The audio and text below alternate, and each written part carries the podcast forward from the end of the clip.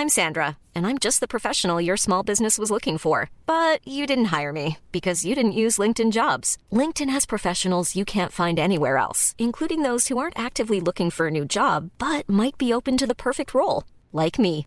In a given month, over 70% of LinkedIn users don't visit other leading job sites. So if you're not looking on LinkedIn, you'll miss out on great candidates like Sandra. Start hiring professionals like a professional. Post your free job on linkedin.com/people today.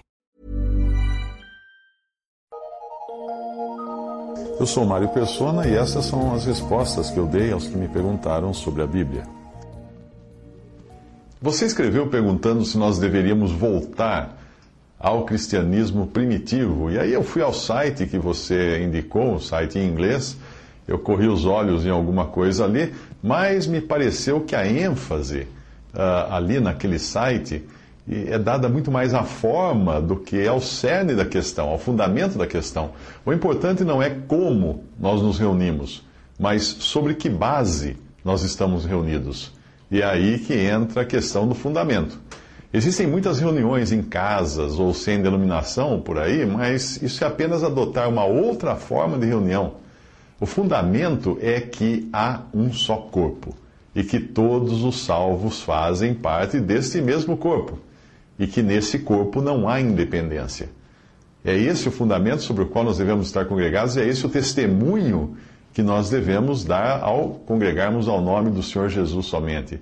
Portanto, qualquer reunião, mesmo sem denominação, ou que tenha o objetivo de retornar ao cristianismo primitivo, o que jamais se pode conseguir, né? nós não estamos com aquela, aquele poder todo.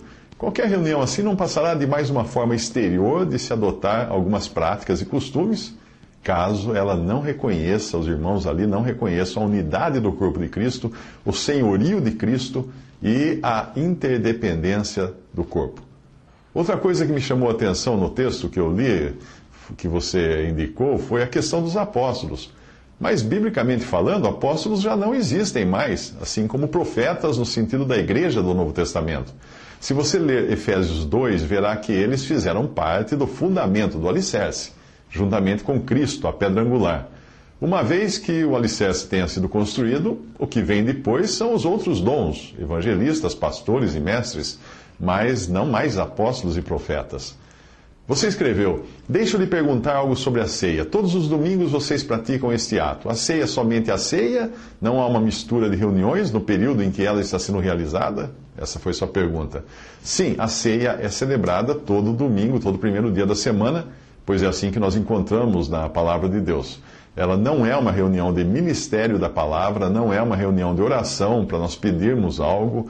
Essas reuniões têm o seu próprio lugar, mas é um momento ali de louvor, de adoração, no qual nós passamos o tempo cantando hinos, adorando, dando graças. Aí um irmão vai até a mesa, dá graças pelo pão, que, é, que ele parte então e, e passa adiante, para que cada, um, cada, cada irmão e irmã, em comunhão, pegue um pedaço e coma.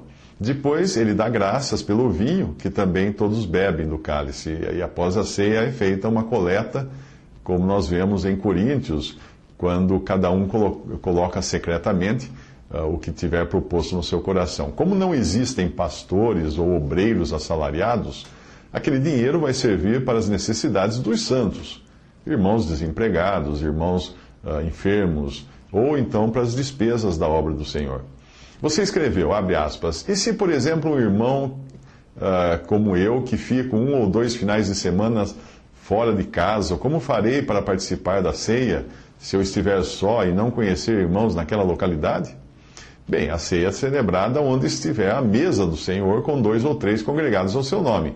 Eventualmente, uma assembleia pode autorizar um irmão que viaje para visitar outro irmão para que estes dois partam o pão juntamente no, no, na sua visita. Pode ser o caso também de um casal se mudar para uma cidade ou país onde não existam irmãos reunidos e seja longe demais para participarem regularmente da ceia numa assembleia, numa assembleia em outra cidade.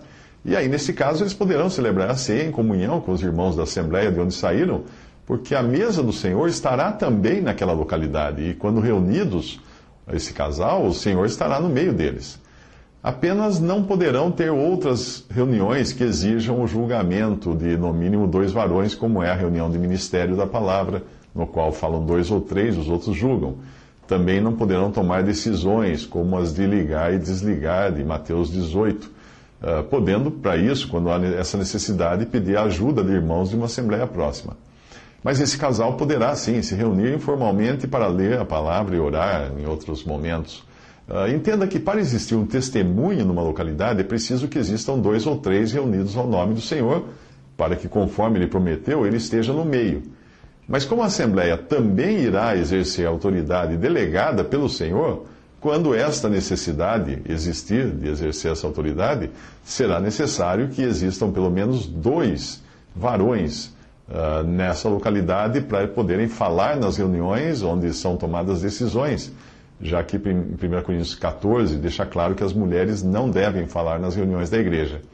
Duas ou três mulheres podem também se reunir regularmente em algum lugar, de uma maneira informal, para lerem a palavra de Deus, para fazerem orações, mas elas não compõem uma assembleia, um testemunho naquele lugar. Isto é, não se trata de uma reunião da igreja naquela localidade.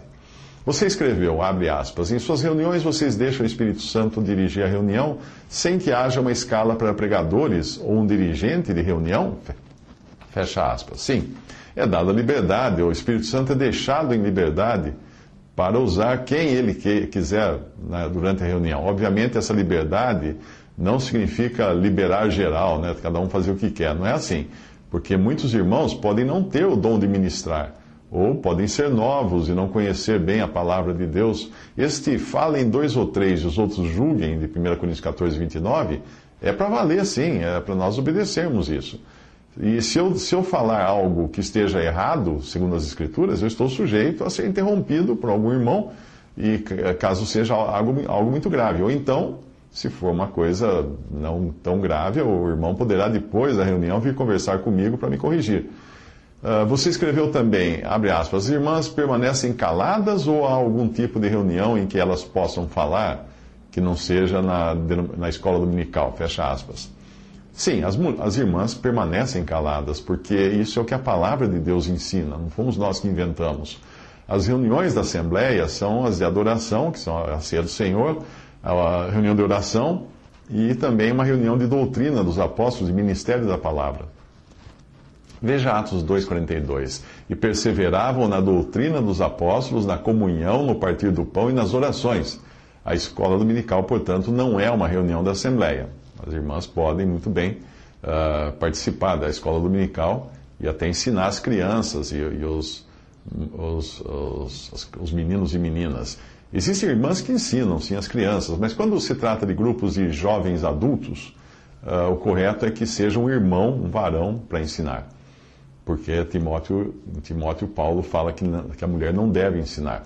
A pregação do Evangelho também não é uma reunião da Assembleia, já que ela está voltada para os que são de fora, os incrédulos, os convidados. Ah, nós fazemos ah, todo domingo uma pregação do Evangelho, no domingo à noite, onde eu congrego, e aí é um irmão que vai à frente e prega o Evangelho. Em alguns lugares isso é deixado para o irmão que quiser fazer isso, em outros é organizada uma escala pelos próprios irmãos que gostam de pregar o evangelho e se reúnem e, e decidem quem prega dia tal.